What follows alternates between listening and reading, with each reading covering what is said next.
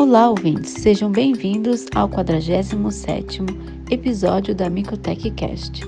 Meu nome é Gláucia, sou aluna de doutorado do grupo Micotech e hoje abordaremos sobre a aplicabilidade da técnica proteômica em diferentes contextos.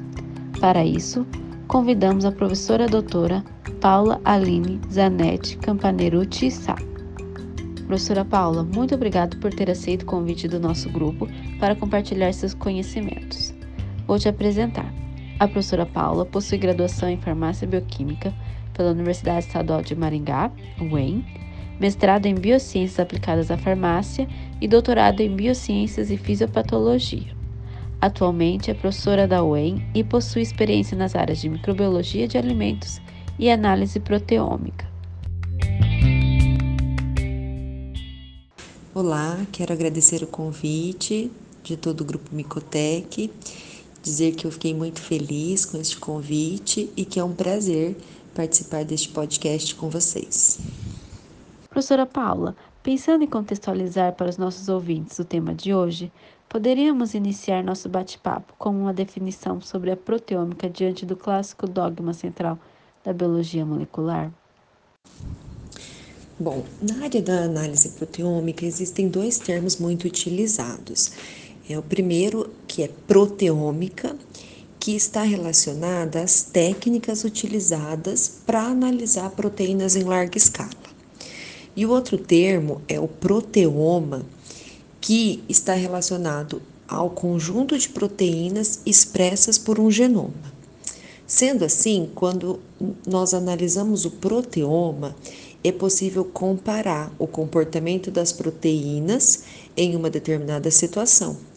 Por exemplo, posso comparar como que é o perfil de proteína numa situação de saúde versus uma situação de doença. Ou posso comparar o perfil das proteínas em um controle versus uma situação de tratamento. Então, estudar o proteoma de um microorganismo ou mesmo de uma determinada condição patológica é bastante vantajoso, porque como a proteína é o produto final de toda a regulação gênica, é ela então a responsável pelo fenótipo da condição a ser estudada. Então, quando a gente faz o proteoma, que é essa análise né, das proteínas, desse produto final, a gente consegue visualizar melhor como é o processo. E aí, se for no caso de uma comparação, né, como eu disse, é comparar o que, que tem de diferente naquela determinada doença quando comparado com saúde, ou o que, que tem de diferente em um tratamento quando comparado com um controle. Professora Paula, muito interessante ver essas inúmeras possibilidades com o uso da proteômica. Ficamos aqui curiosos para saber como a proteômica se destacou na sua vida de pesquisadora. Então, senta que lá vem história, né? Quando a gente vai retomar lá como que as coisas começam na nossa vida, né? Passa aquele histórico na nossa cabeça. Mas eu vou tentar ser breve. É, a proteômica, na verdade, começou na minha vida quando eu fiz uma pesquisa bibliográfica para o meu projeto de doutorado. É, eu vi artigos que trabalhavam com proteômica e avaliavam diferentes situações de tratamento ou de avaliação de resistência do Mycobacterium tuberculosis. É, eu fiz o meu doutorado na área de tuberculose com a professora Rosilene Fressati Cardoso e ela sempre deixou a gente assim muito aberta para essa pesquisa inicial. E eu fui olhando os artigos e fui assim achando o máximo o uso da proteômica nessa área. É, mas eu só tinha um conhecimento muito teórico, né, de pesquisa realmente de artigo científico. Aí na época, é, a professora Adriana Fiorini fazia um pós-doc no laboratório de micologia, né, sob orientação da professora Terezinha Swidzinski, e aí conversando com elas, elas assim me acolheram, Aproveito até para agradecer imensamente a ajuda tanto da professora Terezinha quanto da professora Adriana. E além de me acolher, assim, né, deram a mão para que a gente começasse a discutir um pouquinho sobre a proteômica e realmente começasse a realizar. Quando eu fiz o doutorado, eu tive uma parceira e amiga, que é hoje a professora Luciana, e aí juntas nós começamos a padronizar toda a técnica né, para o Mycobacterium tuberculosis. É, além de padronizar a técnica, a gente sempre tinha o objetivo de avaliar o Mycobacterium é, quando era exposto por alguma determinada droga quando, em comparação né, com o Mycobacterium não exposto. Então, foi o nosso começo né, de trabalho com a proteômica em si, com esse objetivo. Nós, da micologia, ficamos felizes porque foi principalmente através do conhecimento do seu grupo, que padronizou toda a técnica, que conseguimos adquirir o know-how para pensarmos nas propostas desenvolvidas pelo grupo. Pensando então nessa diversidade para o uso da proteômica, conte-nos de forma geral quais são as outras aplicações da proteômica. Então, além do uso da proteômica né, para avaliação de tratamento, como eu disse que usei no doutorado, é, também pode ser utilizado a proteômica para avaliar é, diferentes perfis de resistência. Né? Então, o que, que um microorganismo que é resistente a uma determinada droga tem de diferente em comparação com aquele microorganismo que não tenha resistência. Né? Então, a gente pode avaliar esse perfil de resistência. Também pode ser utilizado proteômica para avaliar é, a patogênese em si, né? uma determinada doença, é, e comparar com um caso de saúde, é, para ver como é aquela doença, né? Como é o decorrer dela. Pode ser utilizado também para pesquisa de marcadores diagnósticos. É, esse, essa área, né, dos marcadores de diagnóstico é muito bem explorada. Né? A gente sabe o quanto as doenças carecem desses diagnósticos precoces. Então, avaliar o perfil proteico né, e comparar, por exemplo, do indivíduo que tem a doença e o indivíduo que não tem, ou mesmo aquele indivíduo que tem uma determinada doença em diferentes fases, né, para a gente buscar um marcador da doença, ou um marcador de uma fase aguda, ou mesmo um marcador de fase crônica.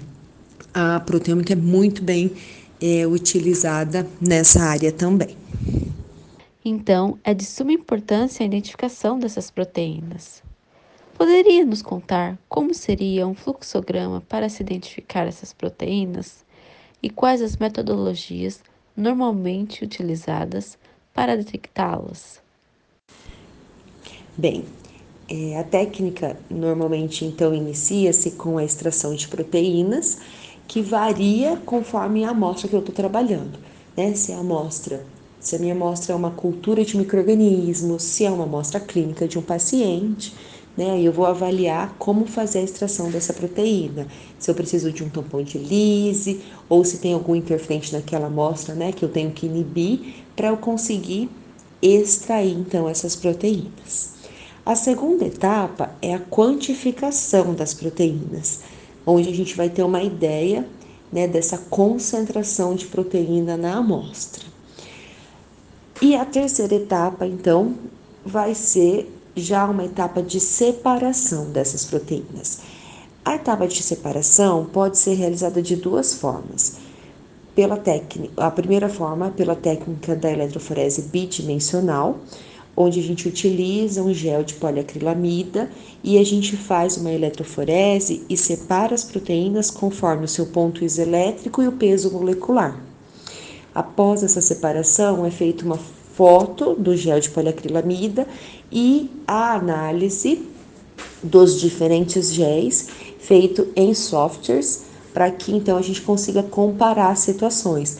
Né? Se eu estou trabalhando com amostra de saúde doença, eu vou comparar entre elas o que tem de diferente.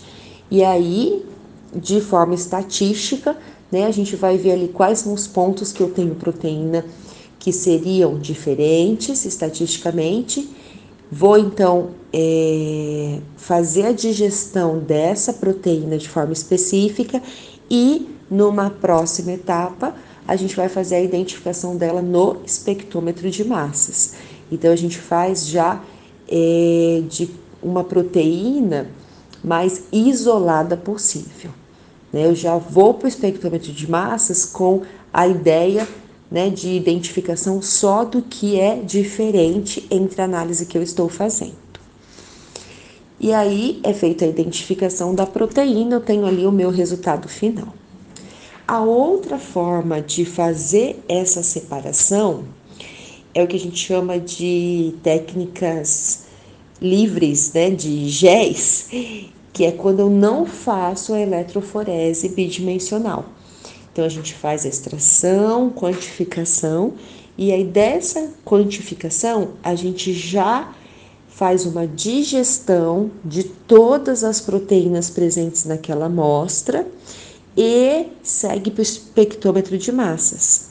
Aí é feita a identificação lá no espectrômetro de todas aquelas proteínas, e aí, num segundo momento, é, também por software, é então comparado as proteínas da minha situação controle, por exemplo, né, saúde, com a minha situação problema ou então é, doença.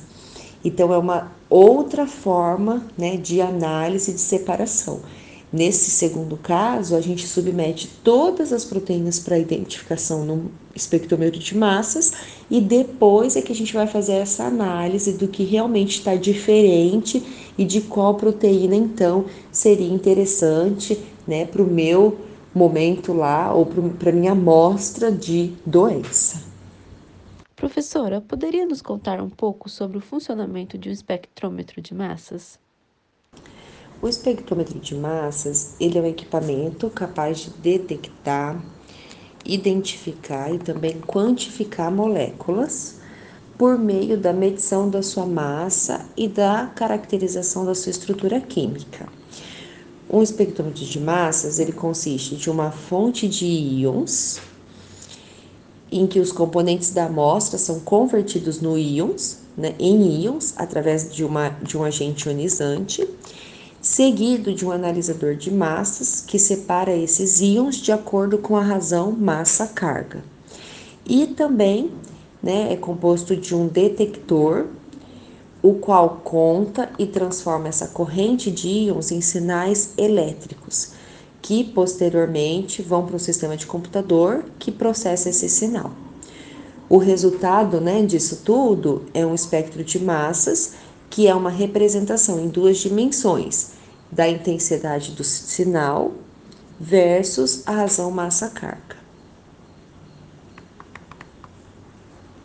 Então, depois que temos as proteínas extraídas e detectadas por esses equipamentos, como podemos traduzir essas informações para a identificação dessas proteínas por espectrometria de massa? Então, com esses dados brutos gerados pelo espectrômetro de massas, é, a gente passa para uma segunda análise, que é então realizada em plataformas ou softwares de pesquisa proteômica. Existem alguns que são gratuitos, outros que estão né, mais relacionados com a marca do espectrômetro que é utilizado, mas né, existem vários, várias plataformas, como o Mascot, o MaxQuant, o Protein Linux, em todos eles, né, ou na maioria deles, é, é realizado então análise quali e quantitativa desses, dados, desses dados espectrométricos, e aí, junto com o genoma do microorganismo, né, ou do organismo que a gente está trabalhando, nós conseguimos é, observar as proteínas presentes naquela amostra e com dados, com análise estatística dessas plataformas, a gente consegue saber também é, quando essa proteína está aumentada ou diminuída, ou mesmo quando ela está presente ou ausente, conforme a minha situação, problema né, que eu estou estudando. Diante de todas essas possibilidades, diferentes metodologias, equipamentos e programas de análise, quais foram as principais dificuldades que enfrentou em seu estudo proteômico durante o doutorado? Bom, as principais dificuldades eu acho que é, estão relacionadas a qualquer padronização de técnica. Né? Quando a gente vai começar uma coisa nova no laboratório, é tudo muito desafiador. E, então, na época a gente tinha que, ah, vamos fazer extração, mas qual que é o método? Né? Então, pega lá os artigos científicos é, e vamos adaptar aqui pra gente, o que, que a gente consegue fazer? Faz de um jeito, não deu certo, mexe, faz isso, faz aquilo, né? Então, para cada etapa da, de toda a técnica proteômica, a gente teve que fazer muitos testes até sair, né? Ah, olha, vamos, vamos seguir esse protocolo em si. Então foi muito desafiador por isso. E também porque a técnica que a gente utilizava na época era de análise pelo gel bidimensional, que é uma técnica mais trabalhosa, né, demorada, então também foi muito desafiador por isso.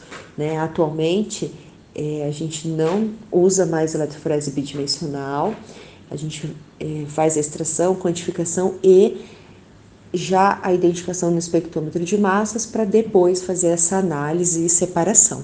Né? Então isso já facilitou muito. É, mas eu só consigo dizer que essa nova, essa nova forma de fazer, né, esse novo método é melhor porque eu vivenciei os dois. Então eu penso que foram dificuldades do momento, mas que me deram aí um background até para né, conseguir direcionar agora é, melhor o qual método seguir, né, ou qual caminho seguir para fazer análise proteômica. Nós, do Grupo Micotec, gostaríamos de agradecê-la por compartilhar suas experiências e conhecimentos. E assim nós encerramos o 47º episódio da Micotech Cast. Até o próximo episódio. Tchau!